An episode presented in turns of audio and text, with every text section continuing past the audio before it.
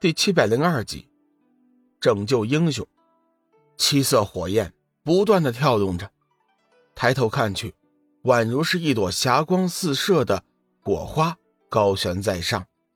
突然，龙宇听到了一声微弱的叹息声，他急忙循着声找去，却见在大殿的东北角发现了一个盘腿坐着，啊，不准确的说，应该是一具。黑色的人形骷髅，骷髅全身弥散着浓烈的黑色气息，双手则结起一道法印，径直指着大殿顶棚的八景灯。龙宇急忙道：“前辈，你便是昔日舍身成魔的英雄吗？”黑色骷髅晃动了一下，但是并没有回答龙宇的话。片刻之后，黑色骷髅发出了一声痛苦的呻吟。龙宇仔细的研究了一会儿，才发现顶棚上那盏八景灯正在慢慢的消蚀着黑色骷髅的生机。龙宇心道：或许他原本就是一个活生生的人，因为八景灯的原因才变成了一具骷髅。究竟是谁会如此歹毒，居然设下了如此残忍的禁制？此刻，黑色骷髅已成强弩之末。八景灯中央的黑色灯芯已经有点点燃的迹象。龙宇很清楚，只要那黑色灯芯点燃，这具骷髅的生机将会完全被消失。他一定是英雄，我要救他，再迟就来不及了。龙宇当机立断，祭出光能剑，准备以强力将那八景灯破去。住手！可就在这时，八景灯上。闪出一道霞光，霞光映出了一位老者的图像。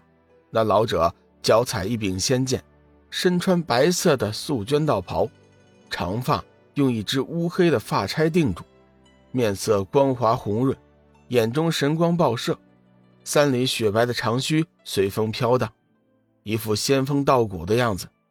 龙宇先是一惊，随即便看出老者不过是一缕神识。你是什么人？为何要破我法相？老者露面后，顿时摆出了一副兴师问罪的架势。龙宇心有不悦，冷声问道：“你又是什么人？我来这里是为了拯救这位舍身成魔的英雄。”英雄，老者轻蔑一笑：“小子，谁告诉你说？”他是英雄了。没等龙宇开口，老者继续道：“他是恶魔，他是这世上最大的恶魔。如果你不将他毁灭，万物生灵迟早会毁在他手上。小子，你能破了洞口禁制，看来修为也不错。”我奉劝你，还是别误了自己的性命，赶紧逃生去吧。等会儿，老朽将会以最后的蚕食，呃，点燃黑色地狱火，到时候，整个清玄大殿都会化为灰烬。龙宇扬声道：“我凭什么相信你的话？据我所知，他是一位英雄。”一位真正的大英雄，他为了万物生灵，舍身成魔。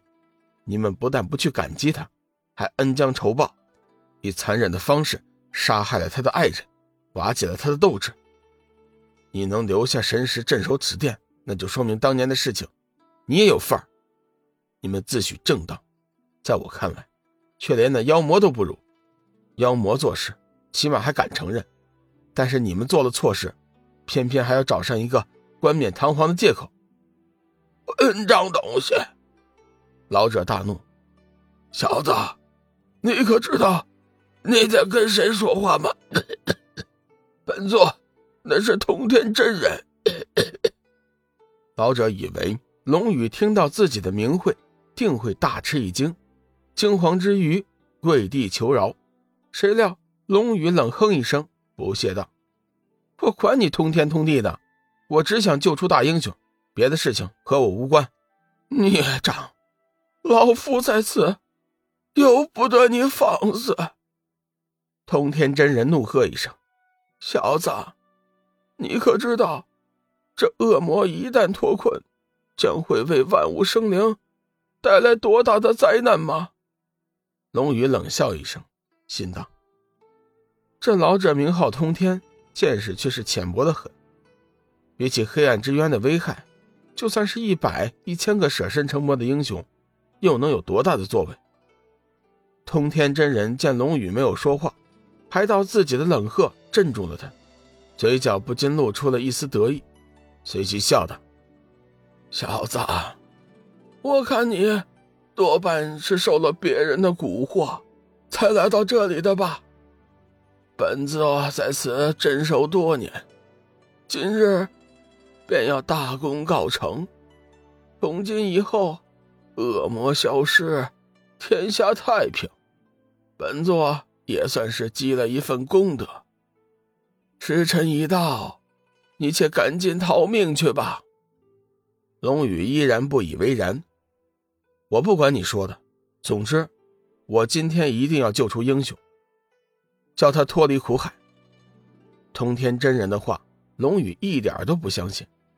英雄的事情，冷若轩、幽梦、天一谷的第十代谷主都曾经说过，尽管他们的说法是有一些不同的，但是最终都表达了一个意思：他是英雄，真正的英雄。小子，你再不走！可就别怪我不客气了。通天真人怒目而视，做事就要点燃那朵黑色的灯芯。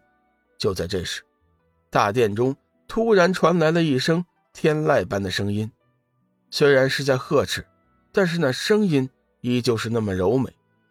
通天真人闻言微微一惊，声音有些颤抖：“是是你，天天天雪，你还在这里？”你你还在这里守护着这个恶魔，通天，你这个伪君子，你给我住嘴！说话间，大殿中多出了一位女子，